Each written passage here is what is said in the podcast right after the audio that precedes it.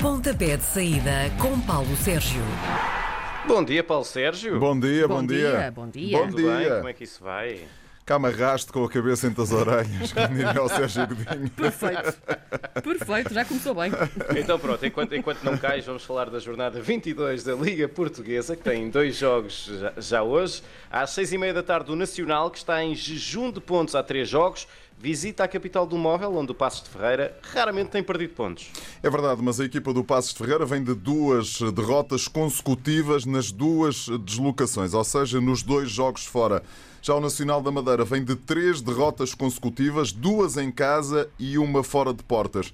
A equipa do Passos perdeu nos Açores por 3-0, sem espinhas, como diria o outro. O Nacional perdeu em casa com o Sporting de Braga, com o guarda-redes dos madeirenses a meter água. Aquilo não era água, aquilo me parecia uma verdadeira barragem. Acho uma que o- levada, uma levada. Uma levada, exatamente. O Passos de Ferreira é favorito para voltar às vitórias. Não me parece haver grandes dúvidas em relação a isso. Na primeira volta, 1 a 1 no Funchal, acho, acho que a equipa de Pepa tem tudo para ganhar os três pontos. Hoje também é dia do Sporting trabalhar para manter a liderança folgada do campeonato. Às 8h45 da noite vai ter então pela frente um Santa Clara que vem de uma vitória muito convincente na jornada passada. Um 3-0 em casa hum, versus o Passos de Ferreira. Os açorianos, achas que podem hum, dar show em Alvalade?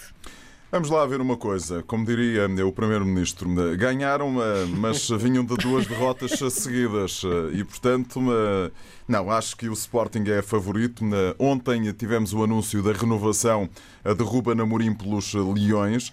Esta equipa do Sporting é uma equipa que está muito compactada, muito concentrada, tem uma baixa de peso. Pedro Porro está lesionado e não pode dar o seu contributo à equipa, mas acho que não é ainda desta vez que o Santa Clara eh, vai conseguir eh, ultrapassar vitoriosamente a equipa do Sporting. Reparem bem, o Santa Clara nunca ganhou ao Sporting, tem 11 jogos, 9 vitórias e 2 empates.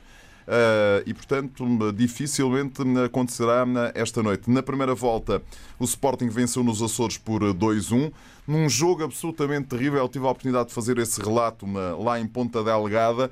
Choveu o jogo todo, o vento, estava a ver que tinha que lá ficar mais, mais uns tempos. Uh, Na, época passada, o Sporting venceu por 1-0. Acho que vai ser um bocadinho uh, isto, ou seja, uh, vamos ter aqui uma vitória difícil do Sporting, mas uma vitória do Sporting. Vamos para sábado e vamos para o Algarve. O Portimonense tem-se mantido marginalmente fora da zona de despromoção e até pontuou em, em três dos últimos quatro jogos. O Tondela, na condição de visitante, só pontuou num dos dez jogos que fez. O Tondela, fora de portas, vem de oito derrotas consecutivas. Oito derrotas consecutivas. Tem esse empate de que falavas, João, empate frente à equipa do Gil Vicente. Ah, o resto ah, é colecionar vermelhos atrás de ah, vermelhos. É uma equipa que tem 24 pontos, 23 desses pontos feitos em casa. Incrível. O Portimonense, incrível mesmo, mas isto um dia tem que acabar e vamos ver se não é neste fim de semana frente ao Portimonense. O Portimonense nos últimos sete jogos tem apenas uma vitória em casa e frente à equipa do Gil Vicente. Atenção porque há aqui um sinal. Na época passada o Tondela venceu o Portimão por 1-0. Este ano venceu por 1-0, mas eh, em casa. O que é que vai acontecer? Na- É daqueles jogos de triplo, em minha opinião. E acho que de um momento para o outro teremos o Tondela a conseguir uma vitória fora de portas. Isto é daquelas coisas verdadeiramente insustentáveis. Um dia a coisa vai arrebentar, pode ser este fim de semana. Às 6 da tarde de amanhã, o Gil Vicente, que é 15 e está só um ponto acima do fundo da tabela, eh, vai ser então o anfitrião do Porto, para quem as coisas também não andam muito famosas. Não andam, não. Podem os gilistas aproveitar este momento baixo dos dragões? Os gilistas têm que começar a pensar que eh, os pontos eh, têm que começar a surgir. Perdeu em Tondela no último fim de semana por 1-0. Nas últimas 10 eh, partidas para a Liga, 3 vitórias e 7 eh, derrotas. Eh, Tem duas vitórias em casa e uma para a Taça e outra para a Liga Portuguesa. Isto é muito, muito pouco. O Futebol Clube do Porto está foi eliminado da Taça de Portugal pela formação do Sporting Clube de Braga. Mais do que isso, joga na terça-feira em Turim para a Liga dos Campeões. Empatou em casa frente ao Sporting. Uh, Enfim, o, Futebol Clube do Porto não tem Mbemba, que é para mim um dos uh, centrais uh, da equipa que está em melhor forma ou que estava em melhor forma, portanto não vai jogar. Na primeira volta, o Porto venceu por um 0. Na Taça de Portugal, venceu por duas bolas a zero. O normal será a equipa do Futebol Clube do Porto ganhar.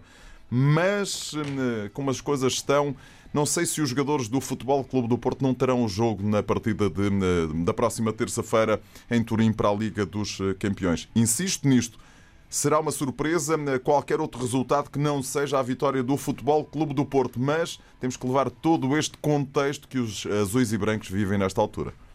Às 8h30 da noite, também amanhã, um jogo de aflitos. O Boa Vista é o último da tabela. O Famalicão só tem mais um ponto que os achadrezados e é antepenúltimo.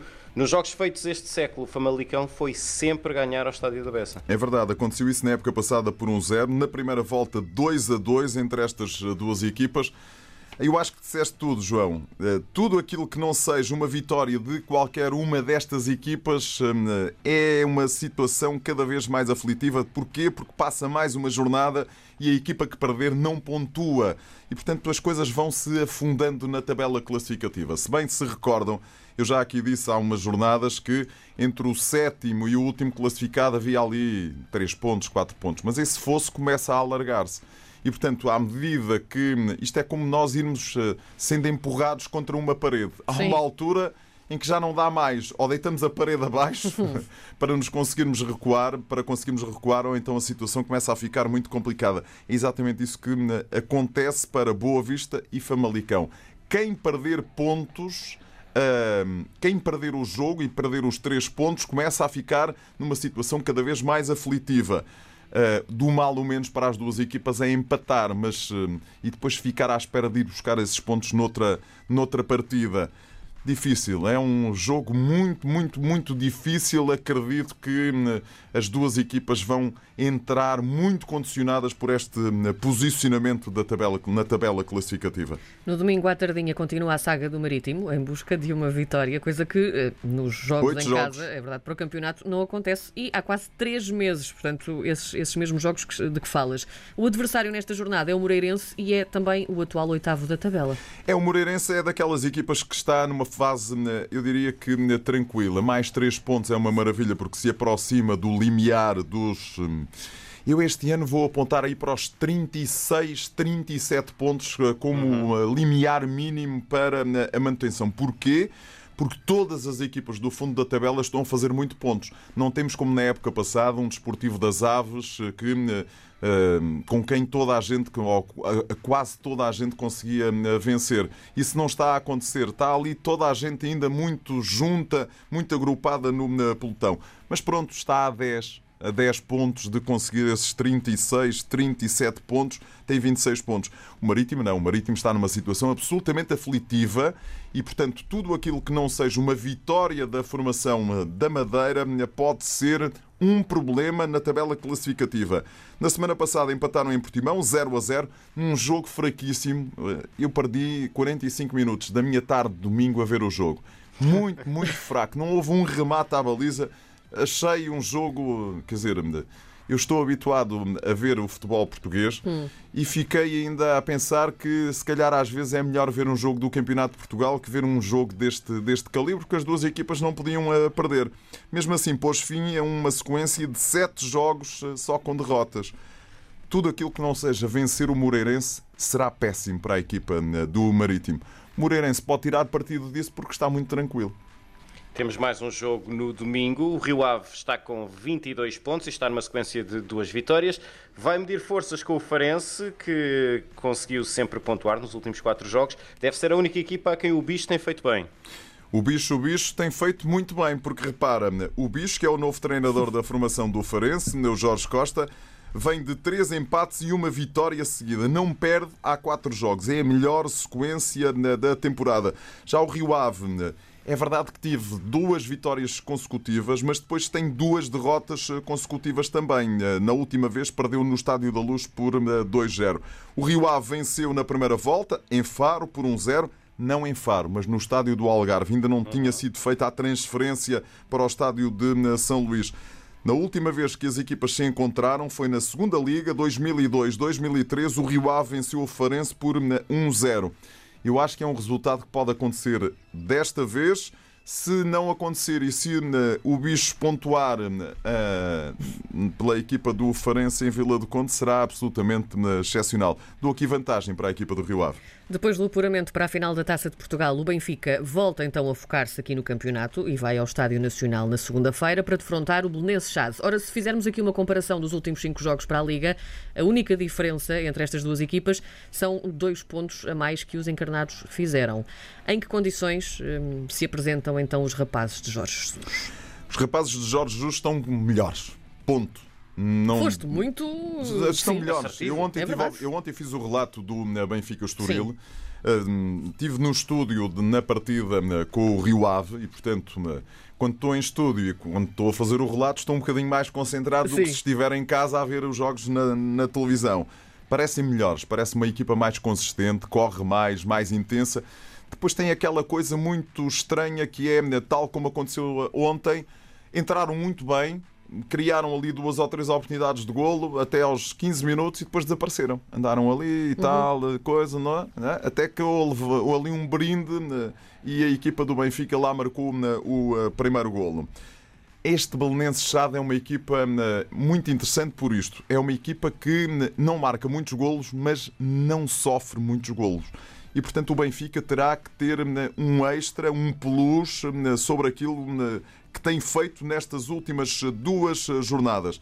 O Belenenses Chade não perde há cinco jogos, mas eh, nesses eh, cinco jogos em que não perdeu, só ganhou um, quatro empates. A última derrota em casa foi na jornada 13 com o Passos de Ferreira. Vamos perceber como é que estão também as condições do relevado do estádio do Jamor. Será um jogo difícil para o Benfica. Disso não tenho a mínima dúvida. Na luz, 2-0 para a Liga, 3-0 para a Taça de Portugal. Já se encontraram duas vezes esta época. Na época passada, o Benfica ganhou no Jamor por 2-0. É uma saída de risco muito elevado para a equipa do Benfica. Há ainda um jogo na terça-feira, 9h45 da noite, o derby do Minho, o mais importante dos vários derbys do Minho, entre Braga, que é o segundo classificado, e Vitória de Guimarães, sexto, tem 11 pontos entre eles. Pois é, esta equipa do Sporting de Braga está apurada para a final da Taça de eh, Portugal. Foi ao Estádio do Dragão na passada quarta-feira eh, jogar de forma brilhante. A primeira parte foi uma exibição brilhante da equipa eh, de Carlos Carvalhal. Vai fazer 200 jogos como treinador na Primeira Liga, o que é obra, atendendo ao facto de grande parte da carreira do bracarense Carlos Carvalhal ter sido feita fora de Portugal. Duas derrotas seguidas, a equipa do Sporting de Braga eh, eh, não perde eh, há 10 jogos, duas derrotas seguidas, mas para a Liga Europa. Nas uhum. provas internas não perde há 10 jogos. A última vez foi na final da Taça da Liga com o Sporting. Carreira sensacional destes bracarenses. Já o Vitória de Guimarães vem de uma vitória frente ao Boa Vista por 2-1. Nos últimos seis jogos, apenas uma vitória e duas derrotas. Perdeu gás a equipa do Braga já não se pode queixar porque respirou, jogou na quarta-feira, vai jogar na terça-feira e, e, é para mim favorita frente a esta equipa do Vitória de Guimarães, na exata medida em que estes eh, derbys do Minho eh, dão sempre coisas eh, às vezes um bocadinho esquisitas, mas nestes últimos anos o Sporting de Braga tem sido a equipa que mais tem ganho e eu acho que em condições normais isso vai voltar a acontecer. Meus meninos, querem saber o que é que eu destaco no futebol internacional? Pois, Queremos. Então é assim, tomem lá a nota, faz favor. Domingo, 15 e 15. Atlético de Madrid, Real Madrid, primeiro e segundo. O Atlético de Madrid venceu o Villarreal por 2-0. Tem um jogo a menos. O Real Madrid empatou em casa com a Real Sociedade a um golo. O Atlético de Madrid, se vencer, porque tem um jogo a menos, pode alargar o fosso entre primeiro e segundo. Grande jogo em perspectiva. O Real Madrid, mesmo uh, com um, um, um, caminhão de uh, lesionados, é sempre uma equipa uh, que há que levar em linha de conta. Domingo, às quatro e meia da tarde, Manchester City, Manchester United. Reparem, primeiro e segundo da Liga Espanhola, primeiro e segundo da Liga Inglesa, da Premier League. O City é, tem 62 pontos, 21 vitórias seguidas. Não vai. Não, não há. É uma coisa absolutamente uh, impressionante. Última derrota foi com o Tottenham 2-0 fora há 30 jogos. É impressionante. há coisas. Uh, Pepe Guardiola este ano é com uma perna, vai ser campeão inglês com uma perna às costas, com a avó ao colo, com o primo às cavalitas, vai ser uma coisa inacreditável. O Manchester United é o segundo classificado, está a 12 pontos, perdeu gás nos últimos jogos, três empates em todas as uh, competições. Enfim, o City joga em casa, mas isto é daqueles duelos eh, que uh, pode dar tudo. Enfim, eu obviamente aposto na vitória do City. Depois, vamos ter na Série A italiana o Inter de Milão, que ontem venceu em Parma, é líder, 56 pontos alargou o fosso para no topo da tabela classificativa para o segundo, que é o Milan, que tem 6 pontos, vai defrontar a Atalanta, que é a quarta classificada, tem 49 pontos. Atenção, porque são os dois ataques mais concretizadores da Série A italiana. O Inter tem 62 golos marcados, a Atalanta 60 golos. É garantido que vai ser um jogo com uh, os avançados de olhos postos na baliza, segunda-feira, a partir das 19h45. Estamos despachadinhos, como quem despacha? Pois, que remédio! que remédio! remédio. Voltamos então. Beijinhos e abraços. Até para a semana. semana. Obrigado. semana.